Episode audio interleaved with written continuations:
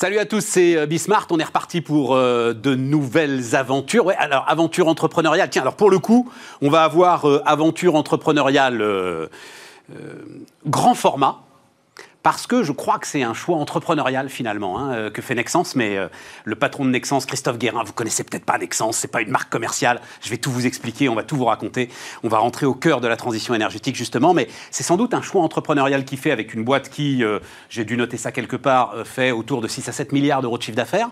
Donc là, quand il faut pivoter, bah, c'est un énorme paquebot qui pivote. Et puis Paris entrepreneurial qui démarre mais alors qui démarre dans un secteur. Je suis désolé, quand je reçois un mail de quelqu'un qui me dit qu'il va en gros s'attaquer à Procter Gamble, voilà, qui démarre et qui dit faut changer la lessive faut révolutionner la lessive. Vous êtes quand même sur euh, l'un des éléments les plus, vous allez dire, banals de la vie quotidienne. Non, non, non, il y a énormément de choses à faire là-dessus. Tout bêtement, vous envoyez de la lessive euh, par la boîte aux lettres, vous voyez euh, vous n'avez plus besoin d'aller faire les courses. Enfin, des choses comme ça. Vous allez me dire Amazon sans charge. Oui, mais vous allez voir, vous allez voir. Dans des paquets cartons, vous pouvez les glisser n'importe où. Bref, il y a toujours des choses à révolutionner. Et puis après, on ira réfléchir au monde d'après comme on le fait régulièrement. C'est parti, c'est Bismart. On y va les amis, on y va donc avec euh, Christophe Guérin qui est le, patron de Nexens. Bonjour, Bonjour Christophe Guérin. Euh, alors il faut quand même euh, à un moment présenter Nexens parce que on n'est pas dans le B2C là, on est vraiment dans le, dans le B2B. Nexens c'est alors ce que vous voulez en faire d'ailleurs. Hein, un des acteurs importants de la transition énergétique sont des câbles. Je tiens d'ailleurs juste à dire un truc, parce que peut-être qu'on aura le temps d'en parler de l'industrie en France, hein, voilà, euh, des questions de relocalisation, de réindustrialisation, etc., parce que Nexens reste toujours un, acteur industriel important. 6 à 7 milliards d'euros de chiffre d'affaires, c'est ça Et c'est exact, euh, oui. Et donc, c'est une des branches du considérable empire Alcatel. C'est-à-dire, quand vous vous posez des questions sur l'industrie en France, forcément à un moment vous retombez sur Alcatel et sur le démembrement de l'empire Alcatel euh, au tournant des années 2000. Hein, euh, globalement, c'est ça. Euh, fin des années 90, début 2000, vous retomberez sur un homme, Serge Turuc. Vous retomberez sur une phrase malheureuse qu'il a prononcée un jour. Mais à la limite, à quoi servent les usines? On peut tout à fait faire des entreprises parfaitement profitables sans usine et faire fabriquer ailleurs, le fabless, donc ça et ça. voilà. Les années 2000, la Chine usine du monde, tout ce qui est en train de se retourner aujourd'hui. Et Nexens en est, euh, en est le témoin d'une certaine manière. Je disais virage entrepreneurial, parce qu'en fait, euh, vous décidez de faire un virage stratégique pour vous concentrer totalement sur la transition énergétique. J'ai dit porter la transition énergétique à travers vos câbles. Hmm. En quoi consiste ce virage exactement aujourd'hui, Christophe? Ah Oui, ben, euh, Stéphane, c'est assez simple. En fait, dès qu'il y a besoin d'électricité, dès qu'il y a besoin de données, il y a besoin de câbles. De câbles qui portent l'électricité ou qui portent la donnée à travers la fibre optique. Donc nous, on produit tout. On est un grand généraliste. Il n'y avait plus que deux grands généralistes du câble dans le monde. C'est un autre concurrent italien qui s'appelle Prysmian et Nexans. Ex-Alcatel Câble. Et heureusement qu'en 2001, on a quitté Alcatel et on reste une société française comme Alstom euh, ferroviaire. Pourquoi heureusement bah, dans l'Empire Alcatel, vous avez des, mais des, des, colonies, ils sont tous retraités maintenant, hein, mais des colonies nostalgiques de l'Empire Alcatel. Non, il y en a un qui n'est pas retraité, il s'appelle Arnaud Montebourg. il brigue la présidentielle. Je ne veux pas rentrer sur le plan politique. Eh oui, attention, attention à ce qu'on dit avec Alcatel. Alors, donc 34 sous-secteurs aujourd'hui, euh, et, c'est un marché, le CAP, c'est un marché d'à peu près 200, euh, 210 milliards, 210 milliards, et la partie électrique c'est 100 milliards, 150 milliards dans les, dans les, dans les 10 années euh, suivantes euh, qui arrivent. Donc l'objectif pour nous, c'est attendez, attendez, 100 milliards dans les 10 ans qui viennent, donc 10 milliards par an. C'est pas 100 milliards de marché sur une année. C'est 100 milliards aujourd'hui, ça va aller jusqu'à 170 milliards euh, d'ici 2030. Mais vous, 6 à 7 milliards, c'est-à-dire vous n'avez pas un potentiel d'aller chercher Non. Non, pas du tout. Mais par contre, comme l'électricité. Mais en termes d'équipement par année, en termes d'équipement par année, par exemple, le potentiel aujourd'hui de câbles électriques à l'échelle mondiale, il c'est, une, moyenne de. Bah, c'est, le marché actuel, hein, c'est 100 milliards, c'est à peu près 5% de croissance par an. Euh, et ça va venir d'ici à partir de 2025. Il y a des nouveaux marchés qui sont en train d'exploser, notamment tout ce qui est ferme éolienne. Aujourd'hui, on fait à peu près pour, euh, en termes de cotation, 1,5 milliard pour les fermes éoliennes en mer. Dans 3-4 ans, ça sera 5 milliards par an. Donc c'est gigantesque. Il y a des nouveaux marchés sur le thème de l'électrification qui sont en train de, subir une croissance. Mais alors, marchés sur lesquels? Parce que vous dites vous êtes deux. Il y a Prismian, là, l'italien, et vous. Donc il n'y a pas de concurrence sur ce marché? Si, c'est très très fragmenté. Ah, en fait, vous avez des grands spécialistes qui sont uniquement sur le télécom, uniquement sur l'industriel, l'aéronautique ou l'automobile ou uniquement sur des petits bouts de l'électrification. Mais il n'y a pas de grand industriel qui couvre le secteur de l'électrification dans le sens général du terme. Qu'est-ce que vous lâchez? Parce que de ce que j'ai compris, c'est euh, donc vous allez vendre quoi? Un milliard et demi d'actifs, c'est ça le, plan? Un milliard et demi d'actifs et la moitié des salariés du groupe. Euh, je vais vous expliquer. En fait, on a, on, a une, on a une activité, une petite activité qui est historique, qui représente 8% du chiffre d'affaires, qui sont les câbles pour les faisceaux électriques qui sont dans les voitures.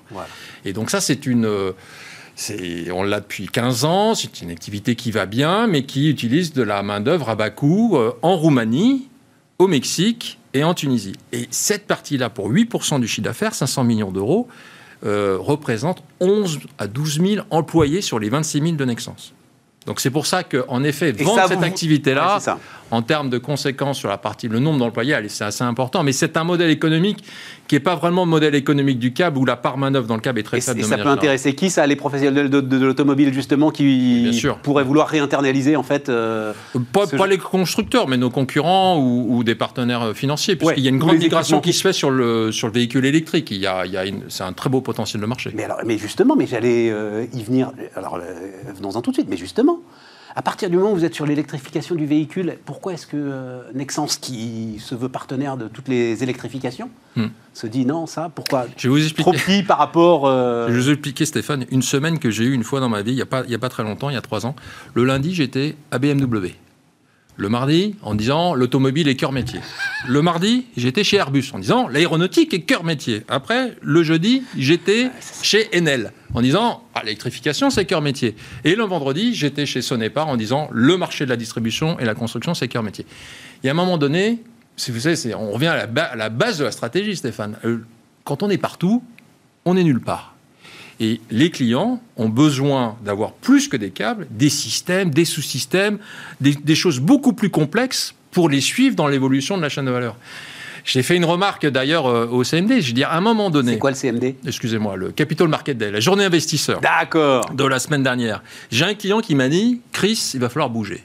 Il va falloir bouger. Chris, il vous appelle Chris, oui, le gars. Euh, je suis assez facile d'accès. je suis assez facile d'accès. Très anglo-saxon. Et puis il me dit, Chris, we gotta move. We have to move. we have to move. Il told me, il, m'a dit, si tu veux pas que Nexens devienne le Kodak de l'industrie, à être partout et à louper des migrations importantes qui sont en train de se faire en ce moment, You better move now. Il faut vraiment bouger dans les, dans les années à venir. Et il est là notre enjeu. Aujourd'hui, les, les, nos clients ont besoin de plus que juste des câbles et des composants. Et je finis là-dessus, Stéphane. C'est exactement ce qui s'est passé sur le secteur de l'automobile, pour rester un peu avec le secteur automobile. Vous, vous, regardez euh, Valeo, Forestia, de, ce qu'ils vendaient il y a 10, 10 15 ans, c'était des équipementiers. Ils vendaient des équipements. Des équipements. Maintenant, c'est des solutions hyper intelligentes. Maintenant, c'est des solutions de la mobilité. Ils co-conçoivent la voiture. Exactement. Ce qui eh s'est ben passé aussi sur l'aéronautique, d'ailleurs. Aéronautique, télécom et équipements électriques et automobiles. Ce qui s'est passé dans ces secteurs-là, arrive maintenant sur notre secteur. C'est ça. Il est là l'enjeu. Il faut que ce soit des co-concepteurs. Vous ne pouvez pas être co-concepteur automobile. Mais par contre, j'ai vu un truc assez récent sur l'avion électrique.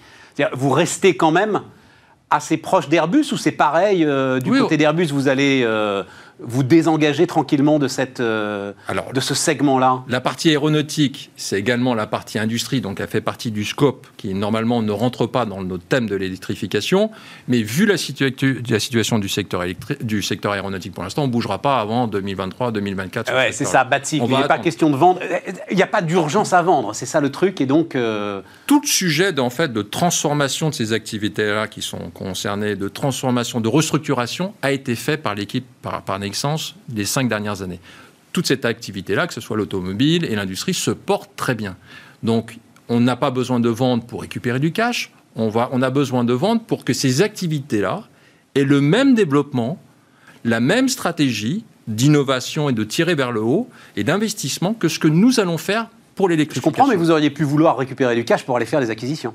On va récupérer du cash, mais aujourd'hui, on a déjà 1,8 milliard de cash en banque. On n'a jamais été aussi riche avec une, une dette à 170 millions d'euros.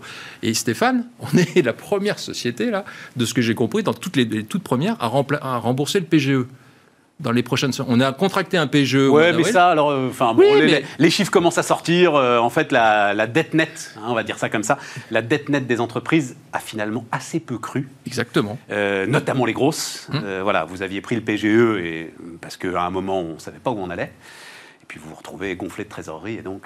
Et donc on n'a pas besoin et on le rend. Voilà, Ouais, exactement. Absolument. Est-ce qu'il y a quand même une.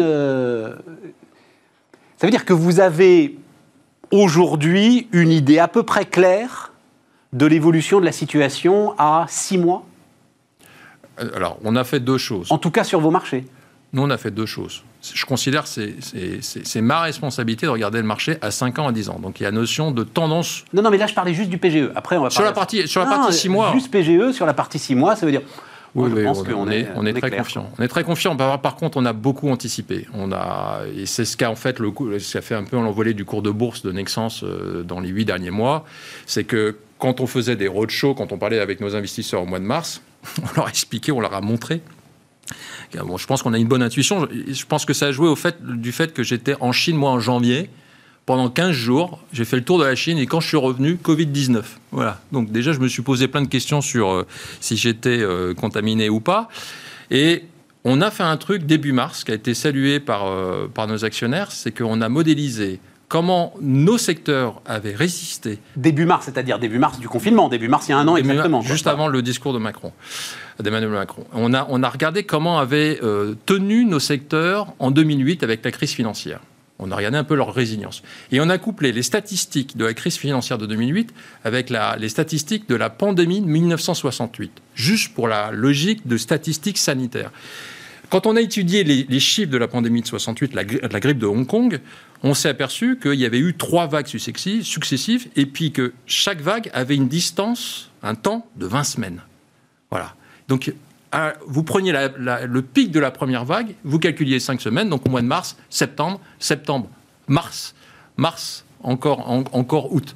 Et on s'est dit, dans Donc, tous les cas, donc la troisième arrive. bah, la troisième Oui, arrive, oui, non, non, on, la on- on troisième la arrive. contient. Les Ah, Chinois, dites on- donc, on- eh, on- vous, vous, vous savez que ce truc-là, je crois, le- le- enfin, certains économistes l'ont fait, mais la seule qui m'en ait parlé, qui l'a fait comme vous et qui me disait c'est comme ça qu'il faut faire, c'est-à-dire, faut pas, enfin, crise de 2008, pourquoi pas, mais faut regarder les pandémies. Bah, bien sûr. Euh, C'est c'est Mathilde Lemoine, l'économiste en chef de- d'Edmond Rothschild Asset Management. Voilà. Eh. Eh, dites donc Et, ça, Et ça donc vous avez servi. battu votre scénario là-dessus. Bâti votre scénario là-dessus. Exactement. On a repensé tout le plan Qui cash est pour le coup beaucoup moins violent que 2008-2009, parce que 2008, 2009, 2010 pour Nexens, c'est ultra violent quand même. Oui, et puis euh, il y avait eu très peu d'anticipation. Et puis il y avait eu très peu d'anticipation. Mais, mais en fait, voilà, le, le vrai scénario, fallait aller chercher des pandémies comparables. Oui, je me souviens des discussions qu'on avait eues avec nos investisseurs dont Rothschild au mois de mars. On l'avait dit dans tous les cas, nous, pas de retour à la normale avant, avant troisième trimestre 2021. Au moment où tout le monde parlait de reprise en V au mois de juin. Donc, euh, et donc on a calé notre modèle là-dessus. C'est super intéressant ça. Bon, mais alors, revenons. Donc, avion électrique, ok. Ah, Moi, je pensais que c'était un truc. euh, Mais alors, on va parler de toute façon en termes de projet d'entreprise, mais en enfin, c'est quelque chose d'assez enthousiasmant quand même, euh, l'avion électrique. Et donc, euh, je me disais, tiens, peut-être, et surtout qu'il il y avait eu des annonces faites avec Airbus assez récentes. Donc, Oui, on a, on a signé pour 5 ans avec Airbus, oui. D'accord, voilà, donc vous continuez le truc, et puis ensuite. Mais tout est passionnant, Stéphane, le problème. C'est la richesse de notre secteur. Tout est passionnant. On, on- on travaille pour Alstom, euh, on, est, on est dans les trains, on est dans les bateaux de croisière. Vous savez qu'il y a un kilomètre de câble par passager. Un kilomètre dans le domaine du transport. Dans- Dans votre voiture. Comment ça Dans un bateau, dans, dans un bateau de croisière dans votre voiture, il y a 4 passagers, il y a 4 kilomètres de câble. Et dans un bateau de croisière, il y a Attendez. 3000 passagers? Non, non, non, dans un avion, un A320, 120 passagers, 120 km de câble, A350, 300 passagers, 350 km de câble, et bateau de croisière, 7000, parce qu'il y a l'équipage. Il y a 7000 km de câble dans un... Donc c'est passionnant Que ce soit dans le domaine du transport, des- de la production d'énergie décarbonée, des transmissions, de la distribution électrique. Vous savez, dans les années 70, hein, euh, il y avait beaucoup de coupures électriques quand même. hein. Il y avait des bougies hein, au cas où. hein. Non, je me souviens pas. Non, bon, moi je m'en souviens. Moi. Ah, J'étais tout petit. Mais oui, vous êtes beaucoup plus jeune que moi. Oui, oui, oui, bah, racheter des bougies de temps en temps. on pourrait, s'en servir. Bon. Et ce qui se passe sur le Texas, c'est un petit peu ça. Alors, non, c'est autre chose. c'est autre chose, C'est mais pas un problème de câble euh, au Texas, c'est un problème fondamental de réseau, de... enfin c'est un problème de tout d'ailleurs. c'est un problème de tout. C'est un problème de changement Non, climatique. c'est un problème de production, c'est ça que je veux dire. Non, mais il n'y a pas que la production, il y a aussi l'obsolescence des réseaux. Aux États-Unis, le réseau, il est obsolète de 40 ans. D'accord, mais s'il avait été couplé avec le reste des États-Unis, il y aurait sans doute eu moins de problèmes. Exactement. Mais Mais les interconnexions sont sans doute les éléments les plus complexes et les plus fragiles de ces réseaux électriques euh, aujourd'hui. De, de, ce qu'on pense, de ce que va annoncer euh, l'équipe Biden dans les prochains mois, c'est des, euh, des, trillions de dollars d'investissement sur le réseau électrique américain, qui, qui, a, qui, a, la même tête que leurs avions, donc qui et est donc très, très vieux. Ça? Ah oui, quand on parle de potentiellement 20 000 km de lignes haute tension qui vont traverser l'Est, l'Ouest du, pays à l'échelle des États-Unis et le Nord et Sud qui vont faire en fait des autoroutes d'énergie. Parce qu'en fait, qu'est-ce qui va se passer? Euh, Les États-Unis sont en train de bâtir tout un bloc de fermes éoliennes en mer sur toute la côte Est américaine. Nexens a 80% de part de marché pratiquement. Parce que nous, on, relie ces fermes éoliennes au réseau. Et dans le Nevada, ils sont en train de mettre des, des fermes solaires, euh, solaires gigantesques. Et à un moment donné, il faut que le réseau se parle. Il faut qu'il y ait des, de, de l'échange d'énergie, à cause de l'intermittence, entre l'Est et l'Ouest, entre Nord et Sud. Donc ces eaux d'autoroute d'énergie, aux États-Unis Alors, deux choses, bah justement, deux choses, Christophe. Il y a, a d'abord le transport et ensuite il y a effectivement le smart grid, c'est-à-dire l'intelligence euh, du réseau. Sur le transport, sur l'éolien en mer, je lis tout et n'importe quoi sur l'éolien en mer. Ça me passionne en fait, parce que vous vous dites, c'est quand même le truc qui coche toutes les cases, un peu comme euh, l'hydrogène. Si on y arrive, c'est génial. Voilà, c'est sans doute une solution. Euh, c'est une met... parmi d'autres. Hein. Oui, mais, mais, on les met loin en mer, etc. Elle tourne, il y a du vent, ça emmerde personne, c'est parfait. Mm. La déperdition de l'énergie, justement, à travers les câbles, mm. c'est quoi? Ça, ça, peut se quantifier? Euh, Tout votre boulot, c'est justement de faire en sorte qu'il y ait de le moins possible de déperdition électrique à travers le, le, bon, y en a, le chemin des câbles Il y en a très très peu. Euh, il, y en a, il, y en a, très très peu. La, la problématique, c'est la déperdition de l'énergie quand on n'en a pas besoin, pour des problématiques de stockage. C'est ça, d'accord. Mais à travers le, le, sur les chemins de câbles, il n'y a non, pas grand-chose finalement. Non, non, très très peu. Très très peu. Très très peu. Et puis en plus, les longueurs de câbles sont de plus en plus importantes. C'est aussi la beauté. Un autre secteur qui est super intéressant. Avant, la moyenne des, de distance des fermes éoliennes en mer avec la Terre était à peu près 30-40 km. Ouais.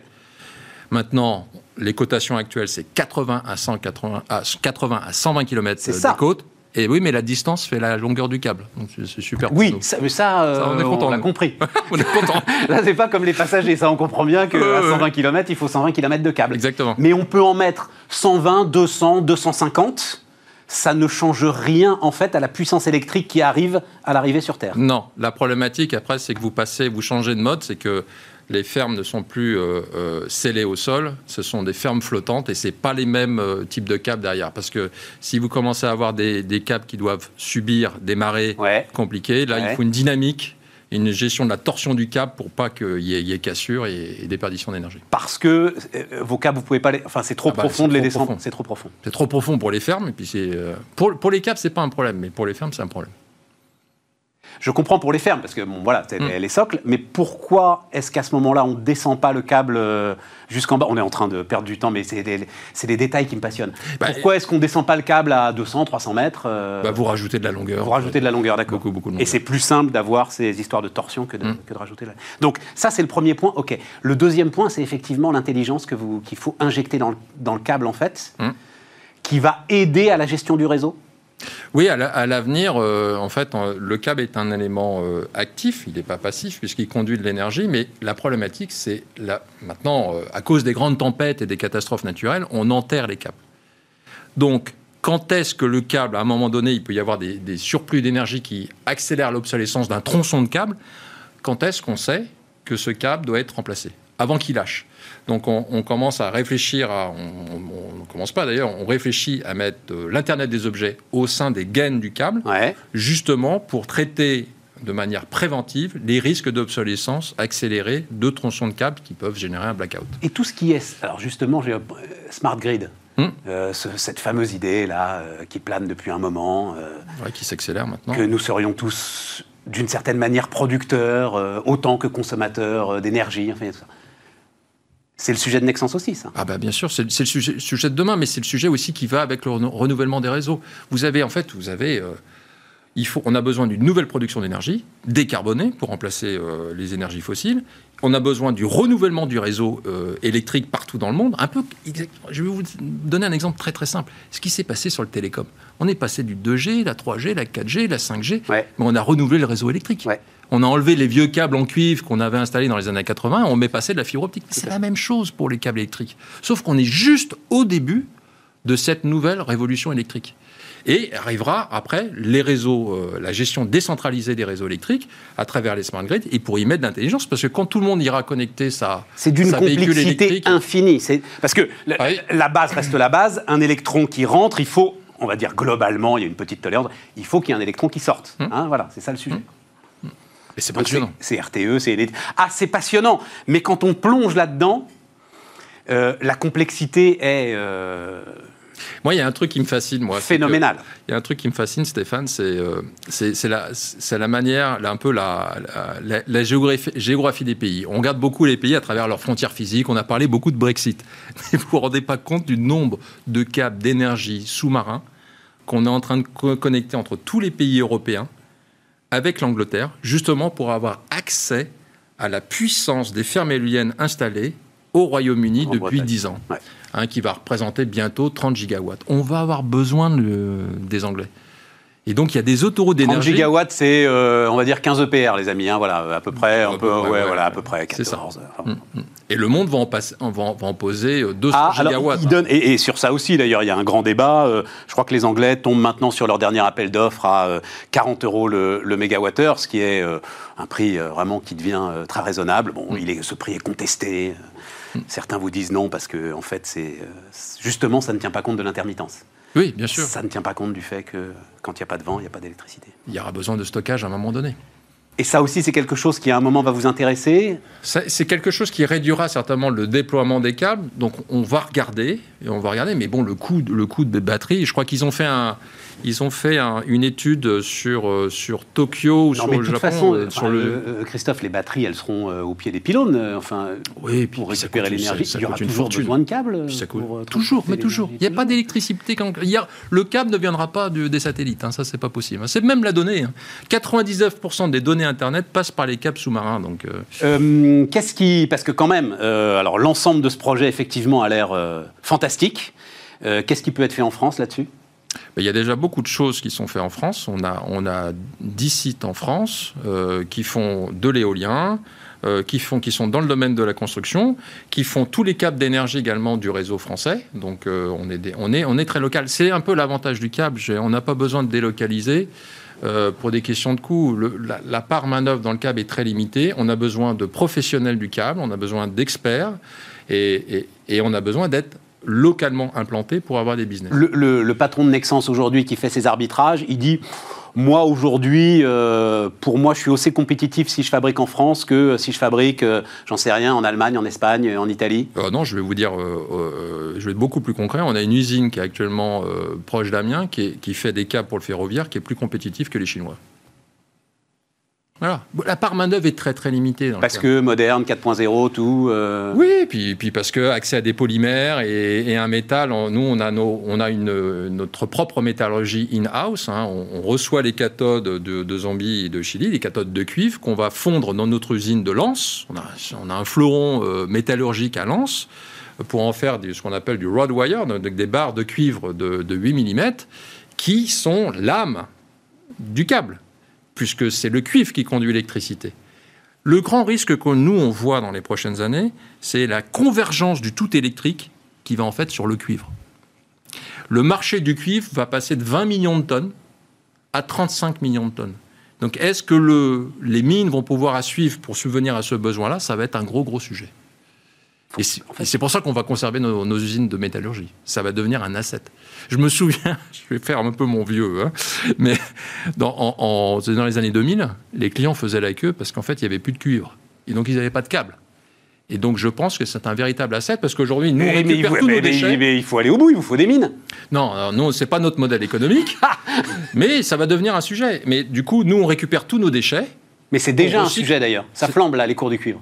Ah, on est passé de. Il y, a, il y a six mois, on était à 7000 dollars la tonne. Là, on est proche des 10 000. Et vous répercutez les coûts sans problème? Oui, nous, nous c'est un pass-through. On passe tout 100% du. C'est on passe 100%. Il n'y a pas de spéculation sur le cuivre. Mais la rareté va, va, va, être importante. Donc, on récupère tous nos déchets et nos déchets repassent en économie circulaire dans notre euh, site métallurgique. Bon, Christophe, il nous faudrait plus de temps, mais malheureusement, on les a pas. Déjà? Les amis, arrêtez d'acheter du bitcoin, achetez du, achetez du cuivre. Bah, Exactement. Non, du câble. du cuivre pour les revendre ensuite à, à Christophe et à Nexence. À Chris. Euh, J'étais ravi, euh, les amis. Euh, donc, Christophe Guérin, le patron de Nexence, était l'invité de Bismart. Et on va passer à la lessive. Donc, on repart, les amis, avec, euh, enfin, avec la lessive, mais pas seulement avec la lessive. Laure Favre, bonjour Laure. Bonjour Stéphane. Euh, donc, Laure, tu as travaillé 20 ans dans euh, ce que tu as. Alors, la détergence, je ne savais même pas que le mot existait, c'est-à-dire la lessive et l'ensemble des produits d'entretien. Ouais, c'est ça. Donc, pour, j'imagine, un géant. Pour des très gros groupes, ouais. Des très ce grands qu'on appelle les lessiviers. Ouais, voilà. Voilà, des grands groupes internationaux et puis des groupes plus locaux aussi. Ils sont- mais ils sont tous assez gros quand même, non? Enfin, bon, évidemment, le premier, le plus gros qu'on connaît, c'est euh, Procter. Ouais, ben en fait, il y Euh, a il doit y avoir Henkel aussi. Enfin, ils sont tous à Il y 20, a- 30 milliards d'euros de chiffre d'affaires. Ouais, c'est ça, c'est des, c'est des mastodontes. Il y a trois euh, gros groupes qui font 90% de part de marché en France. Voilà, c'est ça. Mm. Et toi, tu t'es dit, moi, avec mes petits bras, euh, je vais aller leur tailler les croupières. Bah ouais. non, mais j'adore. Mais non, mais c'est ça qui est formidable. En fait, euh, moi, ça fait 20 ans que je travaille dans, dans ces marchés. Et ça fait aussi 20 ans, euh, j'ai une formation de marketing. Ça fait 20 ans que j'ai l'occasion de parler avec des consommateurs qui me disent euh, ce qu'ils ont envie de consommer, leurs attentes, et puis de voir aussi l'évolution de la société. Et, euh, et, et- et regarder un rayon de supermarché sur ces 10 et 20 dernières années, l'offre n'a pas vraiment changé. C'est toujours un océan de plastique. Mais moi, oui, mais moi, j'ai l'impression qu'elles ont quand même pas mal évolué, ces lessives, aujourd'hui. Elles nous vendent, justement, elles nous disent qu'elles ont retiré un certain nombre euh, des produits les plus inquiétants qu'il y avait euh, dans leur euh, composition. elles se sont compactées. Alors, euh, Ce qui est peut-être d'ailleurs une, une arnaque marketing, parce que j'ai l'impression que nous, on en met toujours autant dans le. Alors, il y, a- il y a deux choses. Il y, a, euh, il y a une évolution, c'est vrai. Il y a, c'est-à-dire, il y a des tentatives d'amélioration de l'offre, c'est, certain. Euh, les formules s'améliorent, mais elles restent encore pour beaucoup. La, la 90% de l'offre en rayon aujourd'hui euh, sur les lessives ou les produits d'entretien, c'est des offres qui peuvent contenir des matières controversées. Donc, qui sont les allergènes, les cancérogènes ou euh, des perturbateurs endocriniens, Est-ce que tu peux t'en parler Alors, ben, allons-y, parce que c'est l'une des questions. Quand je fais une lessive, euh, on va dire, moderne, responsable, durable, etc., est-ce que je peux me passer de l'ensemble de ces matières que tu dis controversées, euh, matières chimiques? Oui, alors c'est tout le travail qu'on fait avec Spring. Euh, c'est un travail qui est important, qui est, qui est compliqué, parce que ça veut dire qu'il faut trouver des matières de substitution. Parce qu'il faut que ça lave quand même. Mais c'est le nerf de la guerre. On peut, euh, ça sert à rien de proposer un produit qui va pas remplir sa mission principale, qui est celle de, de, de vraiment nettoyer. Donc la, le- la priorité, c'est d'avoir un produit qui soit aussi efficace que les produits standards du marché et avec des matières qui sont plus vertueuses et meilleures pour la santé. Alors là, vous avez. J'arrive pas à l'ouvrir. et Voilà, il y a un système de sécurité sur cette boîte? Ah, c'est incroyable Donc, alors, eh ben, on le dit d'un mot. Donc, en fait, on va recevoir la lessive. euh, Ouais. La proposition Par la Spring, poste. c'est des produits qui sont Attends, attends, attends, tu vas nous raconter tout ça, le- le marketing, marketing, mais on va la recevoir par la poste. Donc, tu te dis, ouh, recevoir par la poste, quand même, des petites euh, balles de lessive, peut-être un peu dangereux. Il y a une sécurité en, Ouais. en fait. Ouais, alors on a travaillé euh, plus d'un an sur cette boîte. J'arrive pas qu'on à l'ouvrir. Un double objectif. Alors, vous voyez, sur les côtés, il y a deux petites ailettes. Ouais. Il faut appuyer euh, simultanément sur les deux D'accord, côtés mais oui, et bien par sûr. l'arrière. Oh là là là là. Voilà, et ça y est. Donc on a travaillé plus d'un an sur cette boîte qu'on a fait breveter parce qu'on a créé un système Et de sécurité retrouve. alors, sur du carton. Là, je me retrouve avec un truc que je peux acheter en grande surface. Euh, pas exactement le même parce que ça, cette lessive, elle est. Donc, c'est une petite bulle, hein, euh, comme vous pouvez en trouver en grande surface. Je le dis parce qu'il y en a qui nous écoutent en podcast, à la radio, tout ça. C'est voilà, ce qu'on appelle des peu. capsules Ouais. euh, de lessive. Euh, donc c'est de la lessive qui- euh, liquide qui est donc euh, encapsulée. C'est la plus petite du marché. C'est même une innovation mondiale en fait. Elle fait 14 millilitres. Les capsules euh, standards qui existent en rayon aujourd'hui, elles font entre 25 et 30 millilitres. Donc pour faire ça, on a compacté au maximum en utilisant des matières qui sont plus performantes, puisque comme on disait tout à l'heure, l'idée c'est de toujours d'offrir un produit qui soit aussi efficace que les produits standards du marché, bien évidemment. Donc euh, matcher les, standards d'efficacité des marques euh, conventionnelles en fait, avec moins de matière pour avoir une formule qui est plus compactée, qui est plus vertueuse pour l'environnement, parce que du coup elle est moins lourde à transporter et donc elle a un impact meilleur sur le bilan carbone.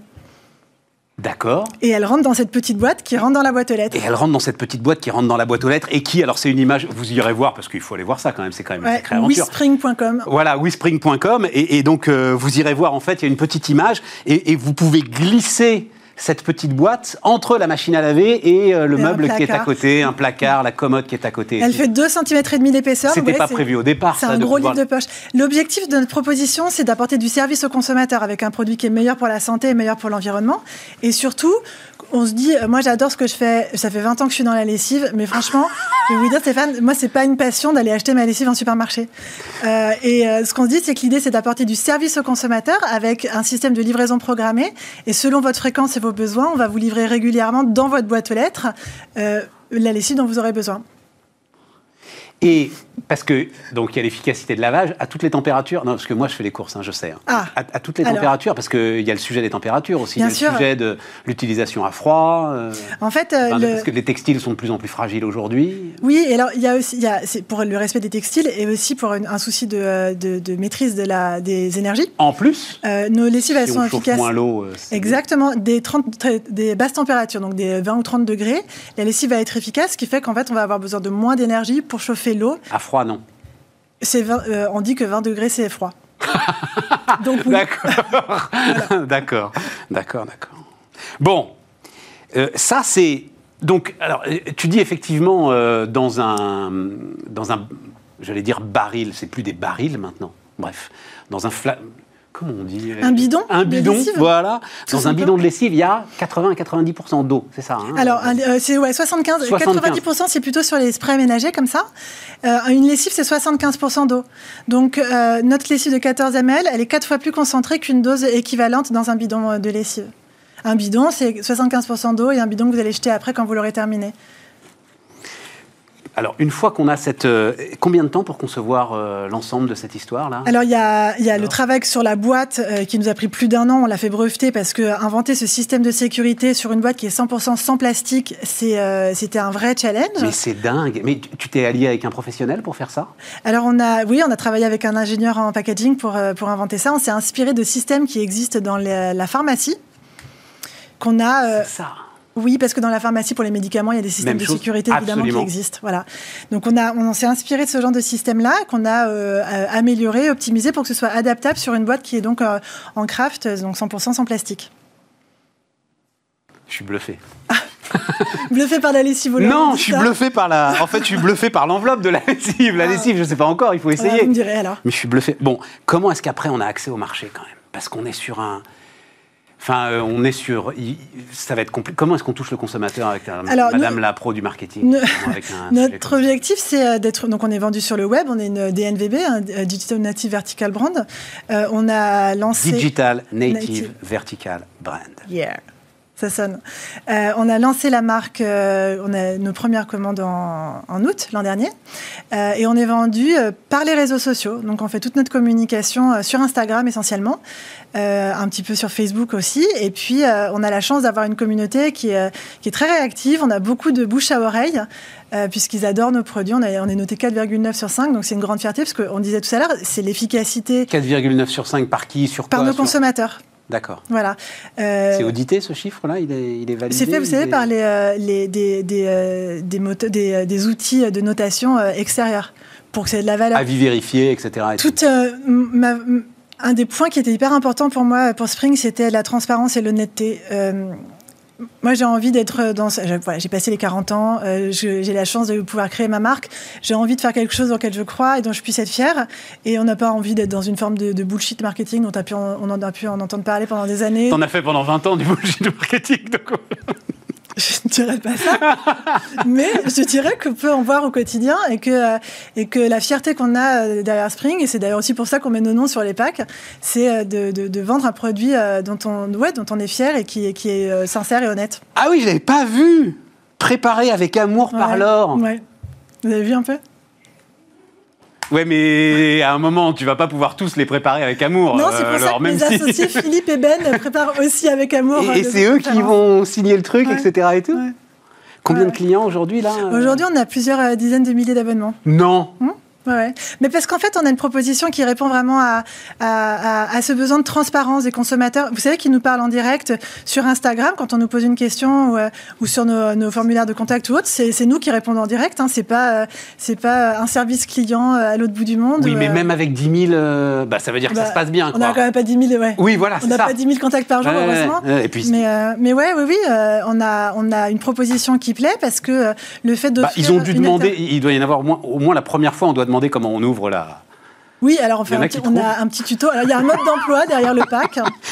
Mais comme euh, tout le monde a commencé par moi, personne n'ouvre le- les, les modes d'emploi. On a aussi une petite carte postale Don't qui accompagne le fucking manual, tu sais. On a une carte postale qui Bon, dis donc, dis donc, dis donc, le temps tourne. Ah, parce qu'il y a ça aussi. euh, Ouais. Et donc, donc ça, c'est quoi de- de ce Bah, truc ça, c'est l'idée, c'est aller encore un cran plus loin sur euh, notre. Ça, c'est pour nettoyer les surfaces, ça. Oui, c'est des sprays nettoyants pour euh, les vitres, la salle de bain ou les multisurfaces, donc la cuisine par exemple, ou ce genre de surface. Il y a de l'eau de javel dedans?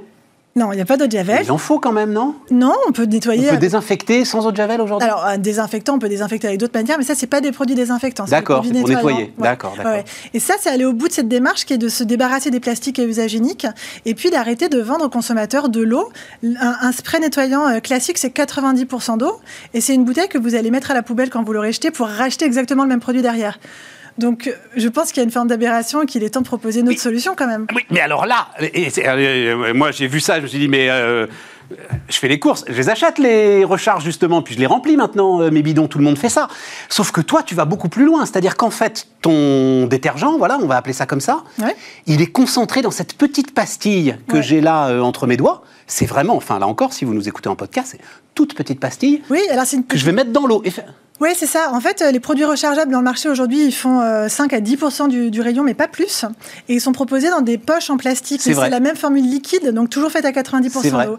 Donc nous, ce, ce format-là, donc effectivement, ça ressemble à un, à un gros comprimé, si vous voulez. C'est un comprimé effervescent qui fait 4 grammes et représente les 10 de matière active qu'on a dans notre produit fini.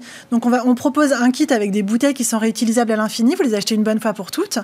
Euh, vous remplissez avec l'eau du robinet, la petite pastille, c'est effervescent et en moins de 10 minutes, vous avez euh, retrouvé votre formule.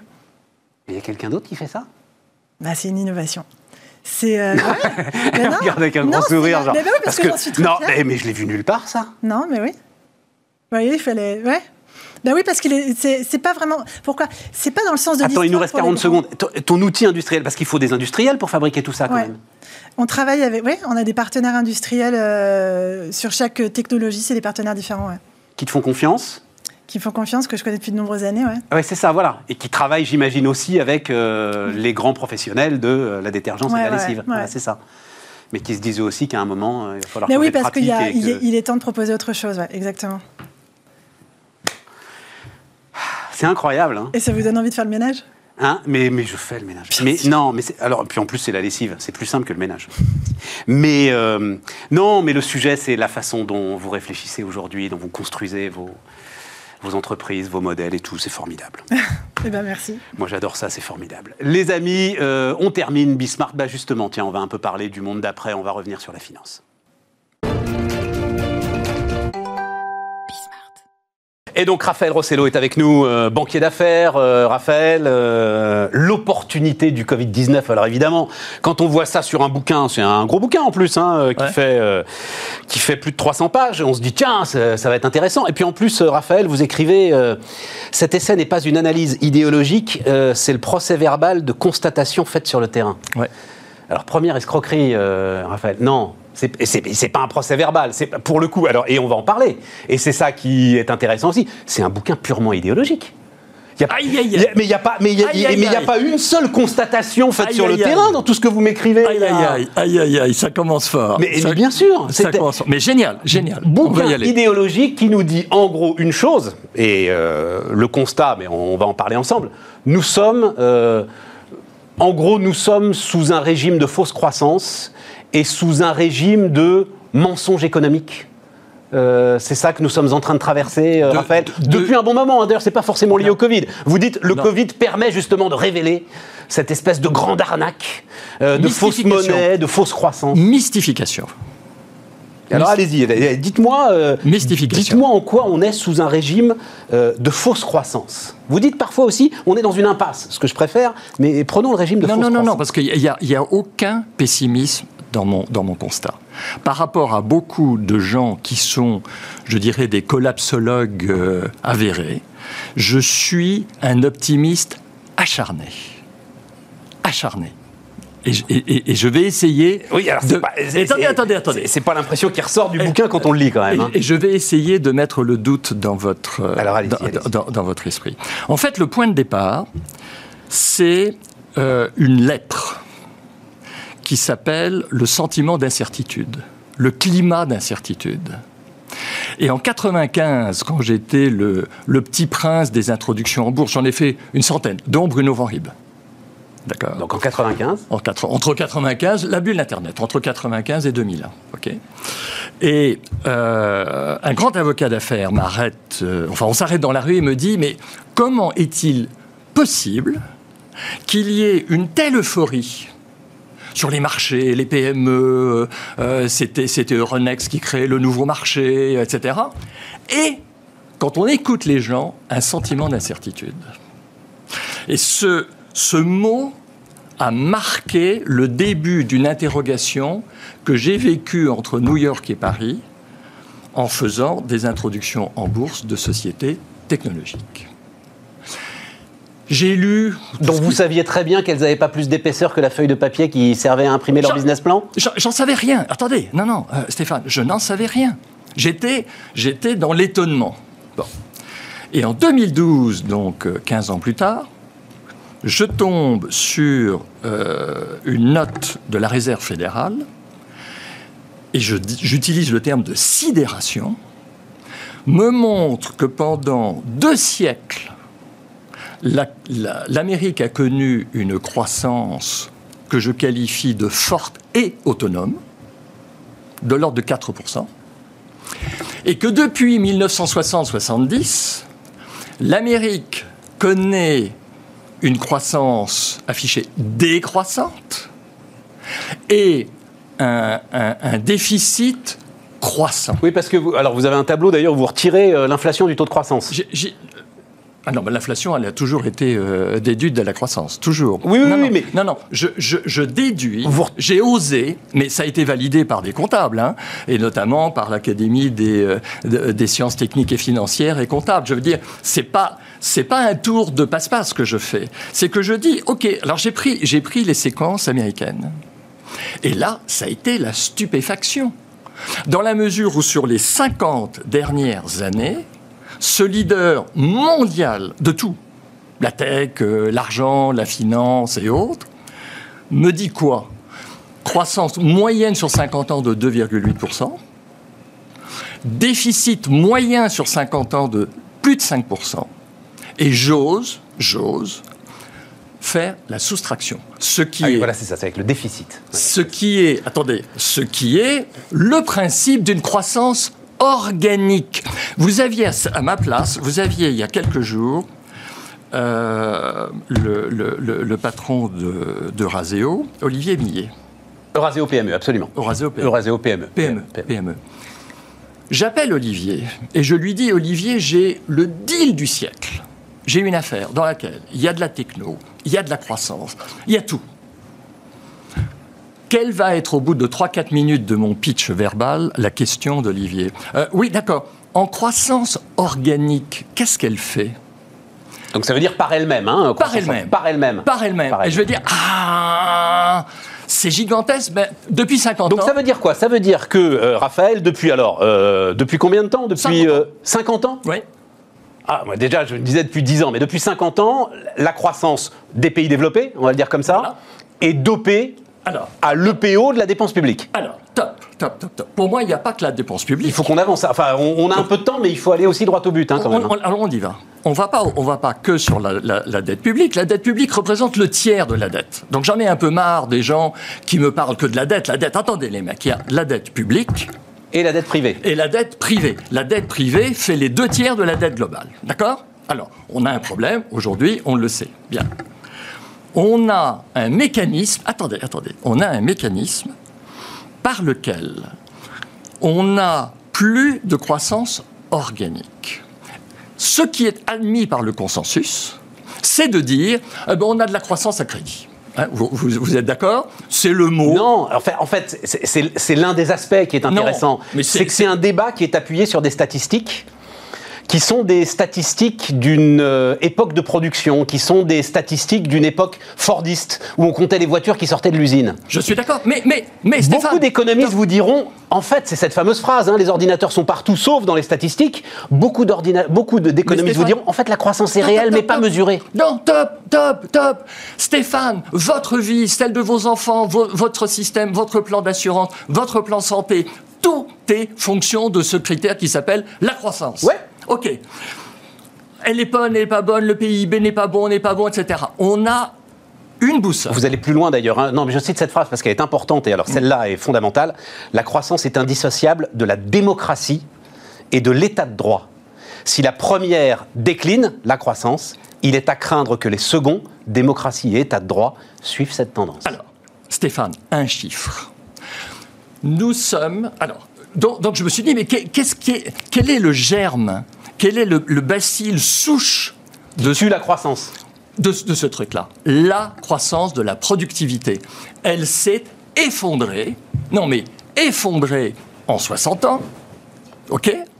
Et tout le monde regarde dans la courbe que vous ne voulez pas que je montre à l'écran. Tout le monde Ah non, regarde. non, moi je interdis rien du tout. Non, hein. non, non, non, mais là vous n'avez pas la non, montrer non, maintenant, non, ça va être non, moche. non, voilà. Mais non, Non. mais il fallait l'amener avant, ça va être moche. Je sais pas s'ils peuvent Ah la non, filmer. ok, Remets- je- Mettez-la de. pff, voilà. Non, non, mais ce que je veux Vous dire. parlez, vous parlez d'un truc, hein. Non, attendez. il fallait le montrer. Hein. Non, non, mais il fallait le montrer. Pourquoi? C'est la Banque de France qui le publie, c'est l'OCDE, etc. Je veux dire, c'est- j'ai pas sorti ça. Productivité globale des facteurs, hein, euh, mesdames, messieurs, la clé de la D'accord. productivité. Ok. Voilà. Bien. Cet effondrement, il correspond à quoi? Au top de la productivité, université américaine, c'est le climat d'incertitude le plus faible de la période. Démocratie, le nombre d'électeurs se rendant dans les bureaux de vote dans tous ces pays, au maximum, au zénith. Et on regarde 60 ans plus tard, et qu'est-ce que l'on constate? Qu'il n'y a plus de ou pratiquement rien de croissance de la productivité. Ok? Bien. Et parallèlement. Attendez. Et Ah, parallèlement. non, non, mais il faut avancer, Non, non, euh, Raphaël. Non, et parallèlement, un défi démocratique. Et parallèlement, des mêmes questions, c'est-à-dire, vous faites un lien, et là, pour le coup, je le trouve très intéressant, entre effectivement cette chute de productivité et les défis qui sont posés aujourd'hui à la démocratie par l'ensemble des populismes. Je suis. Mais alors justement. Ben oui, c'est vous qui l'écrivez, heureusement que vous êtes d'accord. Bah oui. Non. mais c'est ça, mais c'est ça qui me fout les boules. C'est que du fait que mon discours soit considéré, soit sorti de, de son idée, simplement parce qu'on a peur. Mais non, c'est pas qu'on a peur. Mais que- si, on a peur de que- pas trouver de solution. C'est deux choses. C'est deux choses. C'est un. euh, euh, moi, je le dis assez régulièrement, hein, pour faire ce que vous faites là. Ouais. J'ai commencé à faire de la télévision il y a 15 ans. Fallait trois fois plus de personnes. Voilà. Donc, c'est sans doute dans aucune statistique, mais cette digitalisation intensive de l'ensemble des processus de production, va falloir à un moment quand même qu'on m'explique pourquoi c'est pas une hausse de productivité. J'y viens, j'y viens. D'accord. Vous savez pourquoi? Bien sûr, le- le- mon prédécesseur pour Tesla, mais il a raison. Je suis en train de travailler sur des biotech qui vont reprogrammer des cellules souches. Génial Je suis en train de travailler avec des boîtes de nanotechnologie pour augmenter la performance de tous les écrans, etc. Génial oui, oui, Bon, c'est bah passionnant. alors. Mais ça n'entraîne plus la croissance telle qu'elle est mesurée. Telle qu'elle est mesurée. Telle Eh oui. qu'elle est mesurée. Eh bien oui, mais quand vous regardez les annonces faites par Monsieur Bruno Le Maire, il vous dit la dette, je vais la payer parce qu'il va y avoir de la croissance. L'erreur de Sarko quand il a dit je vais aller chercher de la croissance avec les dents, mais c'est pas à toi, bonhomme, d'aller la chercher. C'est à nous, c'est au peuple. Or, à partir du moment où cette courbe te démontre, c'est que tu n'es plus suivi. Et on arrive à la deuxième, euh, au deuxième méga problème. C'est qu'étant donné qu'on ne veut pas envisager, je suis même pas en train d'essayer de vous convaincre, il m'a fallu 20 ans de, cher- de recherche. 8, attendez, Stéphane, 8 ans, 8 Donc, ans pour admettre ce que je suis en train de on vous ne dire. pas envisager On fait de la dette massivement. Massivement. à taux zéro. Mais, et alors? Alors, on avait. Attendez, y aurait, on, serait au niveau de la dette globale. Je parle toujours de la dette globale. Au niveau de la dette globale du monde avant Covid, mais il y avait, il y avait un problème sanitaire, mais il y avait plus de problèmes économiques. 25%, 30% de PIB, on s'en fout. On attaque la crise en étant entre 300 et 400%. Attendez, ça veut donc dire. Raphaël, c'est votre métier. Tout le monde s'en fout. Mais, euh, Pas vrai, Mais pas vrai. tout Non, le non, monde. non. Mais enfin, heureusement euh, que tout le monde s'en fout. Ceux qui ne s'en foutent pas ont tort. C'est euh, Olivier Blanchard, chef éco- ancien chef économiste du FMI, l'écrit ce matin dans les Échos. Mais Voilà. il est- Ne vous préoccupez pas de la dette. Eh bien, il est dans l'obligation, comme mon copain Arnaud il est dans l'obligation de faire plaisir aux gens. Non. De- Mais pourquoi Ok, mon ami, j'ai là un billet de 5 dollars. Vous savez ce qu'il y a sur le billet de 5 dollars? Ce document est une reconnaissance de dette publique ou privée. Vous me dites, ah non, non, non, on a monétisé, on s'en fout, tout ça, ça reste dans les banques. OK Je déchire ces 5 euros, ces 5 dollars. Et vous croyez que ça n'a aucun effet? Mais vous les déchirez pas. Et vos 5 dollars... On les annule. Mais, mais non, vous ne les annulez pas. On les annule. On les annule. Donc la vitesse de circulation de la monnaie s'effondre. Donc je veux dire, vous êtes, mais je sais, mes, mes associés les plus jeunes me Non, disent... non, mais attendez, je comprends pas votre histoire d'annuler. Vous n'annulez rien du tout. Vous en imprimez massivement euh, de la monnaie, aucune n'est annulée. Et euh, force est de constater que l'inflation n'est pas là et qu'on la cherche Stéphane, partout. Stéphane, et que... Stéphane, Stéphane. La grand-mère de ma chère épouse était dans la Sarre pour la... Pour le... Mais non, top mais- Elle m'avait donné un billet de 50 000 milliards de marques. Au- Autre, autre histoire, autre Mais considération. oui. Je suis complètement d'accord. OK. Eh bien, moi, je vous dis que ce bureau, qui vaut 1000 euros, un jour, il faudra le payer 1 million d'euros. Oui, mais alors, et alors c'est là, c'est c'est là où. Et donc, qu'est-ce c'est- que je dis? C'est le grand tort, je trouve, Je de votre dis- bouquin, c'est que c'est déclamatoire. Non, c'est non, non, non. Vous non, dites ça, non, mais non. appuyez sur quoi? Où est l'inflation? Alors, vous allez y la chercher. Il y en a pas. Ah, mais euh, dans votre bouquin, vous allez la chercher. Mais il n'y en a pas, on est dans un système déflationniste. Eh bien, pourquoi y en aurait-il tout à coup? Pourquoi surviendrait-elle tout à coup Parce que vous avez deux Il y a inflations. 10 ans qu'on imprime massivement de Vous la monnaie. avez. Eh ben, ben, continuez, mon ami. Mais continuez. C'est pas continuer, c'est quelle est l'alternative Alors, l'alternative. l'al- Parce que c'est ça le sujet de l'ensemble de ce. Tout le monde sera d'accord pour dire, comme vous l'écrivez, on est dans une impasse. Tout le monde sera d'accord pour dire, il y a quelque chose de fictif dans le système dans lequel on est euh, aujourd'hui. Ouais. Absolument, on est tous d'accord. Quelle est l'alternative? Alternative. Un, l'admettre. D'accord, ok. Vous allez- Deux, ok, ok. Deux. Oui, mais attendez. hein, Quand je vais Non, chez non, un médecin, j'admets que je suis malade ou j'admets pas que je suis malade. J'entends Ok ce point. Premier point, fondamental. Deux, on peut jouer sur les horloges. Et on va pas rentrer dans le débat parce que ça serait trop long. Trois, Attendez, mais juste un mot, ça veut dire quoi jouer sur les horloges? Trois, attendez. Euh, on- Repousser la maturité de la dette. Oui, mais ça c'est pour la dette. D'accord, Mais, mais également, puis c'est que notre cycle, d'un côté, il est accéléré dans l'univers que je représente. Il s'accélère, d'accord? Les LBO qui étaient de 6 ans sont de 5, sont de 4. Ouais, d'accord. Ah, ok. On, on ralentit. On ralentit, on sort de cette frénésie. On sort de cette frénésie, hein. on passe de, euh, de- d'un staccato à un adagio, voilà, c'est tout aussi Trois. beau, et on y arrive. Trois. On prend conscience que, en continuant, il faut, parce qu'on on mélange richesse et patrimoine. On confond que l'essentiel des populations n'ont pas de patrimoine et qu'eux sont dépendants de la production de richesse. Et mon alerte, c'est ce que j'appelle la rupture, attendez, la rupture de la portance humaine. Et là, comment 74 millions d'Américains ont Mais oui, voté mais pour alors, un fou C'est là où. Bon, on va pas rentrer dans les détails du bouquin. Ceux que ça intéresse, et euh, je pense que c'est assez vivant quand même. Donc, euh, Non, non, mais iront, attendez. iront le lire. Mais non, mais par exemple, euh, à un moment, vous dites. Alors, euh, vous balayez d'un revers de main l'histoire du revenu universel. Ah, mais c'est pour moi l'horreur L'horreur absolue. L'horreur Bon. absolue. Mais attendez, Vous je vous condamne. ça. Je vous condamne. Attendez, je vous condamne. Surtout, Stéphane, je vous paye un salaire. Vous avez 18 ans, jusqu'à votre mort. Surtout, foutez-nous la paix. Vous n'avez aucune utilité sociale. Mais vous imaginez Mais ça pourquoi pensez-vous Alors, on va pas rentrer dans un Non, débat non, mais- sur le non, revenu universel mais aujourd'hui. vous- Mais aujourd'hui, non, mais Raphaël, si vous faites le diagnostic que vous faites, c'est-à-dire une panne de croissance, et- cette pa- panne de croissance d'un côté, deuxième aspect qui, alors là, très largement euh, admis, problème de partage de richesses. C'est-à-dire, euh, oui, le monde technologique amène sans doute à une concentration très très forte des richesses entre quelques mains. Si vous balayez d'un revers de main, c'est-à-dire vous refusez même ces trois lignes, vous refusez même d'y réfléchir. La question du revenu universel, je ne sais pas vers quelle voie vous allez aller pour euh, trouver une solution. En tout cas, pas la voie qui est de dire, euh, alors on va pas faire des robots qui font des pizzas parce que c'est bien qu'il y ait des gens qui font des pizzas. Ouais. Par contre, on va faire des robots euh, pour aider les chirurgiens parce que. Mais, Oui. mais, mais, mais, mais ça. Mais c'est- énarque. Mais, vous, allez, non, vous allez me créer la commission. tout, Vous allez me créer la tout. commission du robot utilisé. Mais pas du tout. Moi, je suis avec des patrons qui ne voient plus votre croissance. Et c'est dans le textile technique, et c'est dans la, c'est dans la mécanique, et c'est dans le façonnage. euh, Mais non, mais ça, on est d'accord, je veux bien. la- Il ok, la et il faut l'admettre. il la voit pas. Mais, mais c'est là où le- les solutions, si vous voulez, euh, euh, c'est-à-dire l'alternative à ne pas essayer de maintenir la machine à coût effectivement d'endettement et de dépenses publiques, je ne sais pas ce que vous avez d'autre comme alternative. Voilà. Alors, l'alternative, si vous admettez mon... Je sais, mais... alors, Stéphane, un, merci. Vous êtes, vous êtes la télé des audacieux. Je ne serai probablement pas réinvité sur ce plateau, mais... attendez, Pourquoi non, mais, mais, parce que je savais... non, non, mais attendez, mais je savais qu'en venant, et je vous remercie d'être rentré vif dans le sujet. Non, mais attendez. Soit il y a un débat, soit il n'y a pas de débat. Soit il y a un débat, soit il n'y a pas de débat. Si vous me dites, et c'est la leçon, ok, vous n'ouvrez pas le débat. Si, je l'ouvre. Je dis simplement qu'au lieu d'avoir le diktat de fonds activistes, mais ces types devraient être hors la loi.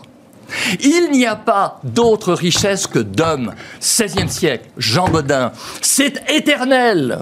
Si vous remplacez... Donc revenu universel mais c'est pas de la création de richesse. Mais non, mais il n'y a d'autres richesses que d'hommes. Soutenez les hommes. Justement, donnez-leur toutes les chances possibles mais dans un monde Attendez, qui en a de moins en moins. Attendez, en les, en les condamnant à l'inutilité Mais pourquoi ils pourraient bosser mais, Pourquoi est-ce qu'un revenu universel vous empêcherait de bosser ah bah Parce que je me réveille le matin, je vais chercher mon chèque à la banque. Mais non, mais non, parce que vous vous ennuyez, parce que vous en avez, vous avez envie d'en avoir plus, parce que non, non, non, non, l'un n'exclut pas l'autre. Mais encore une fois, c'est la façon dont vous balayez ça en trois lignes. Pourquoi? C'est parce que je constate j'ai été formé par un Suisse allemand. D'accord? Brillantissime. Brillantissime. Matheux, financier, etc. J'ai vécu, j'ai vécu dans un entourage de, de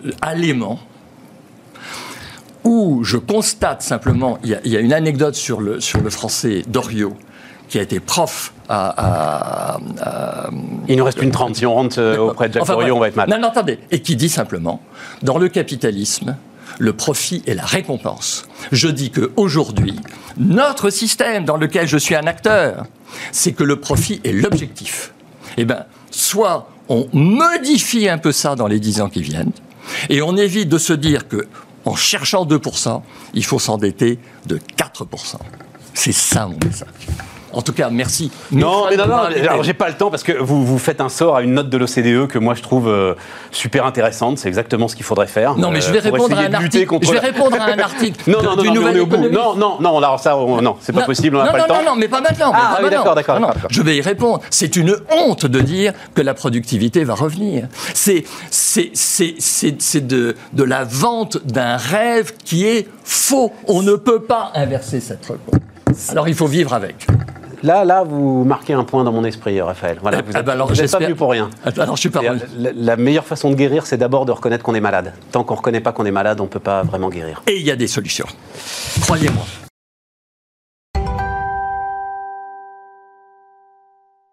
Voilà les amis, euh, entretien euh, tempétueux avec euh, Raphaël Rossello qu'on avait enregistré en fait le mois dernier. Il me reste à vous dire au revoir, bonne soirée, on se retrouve demain.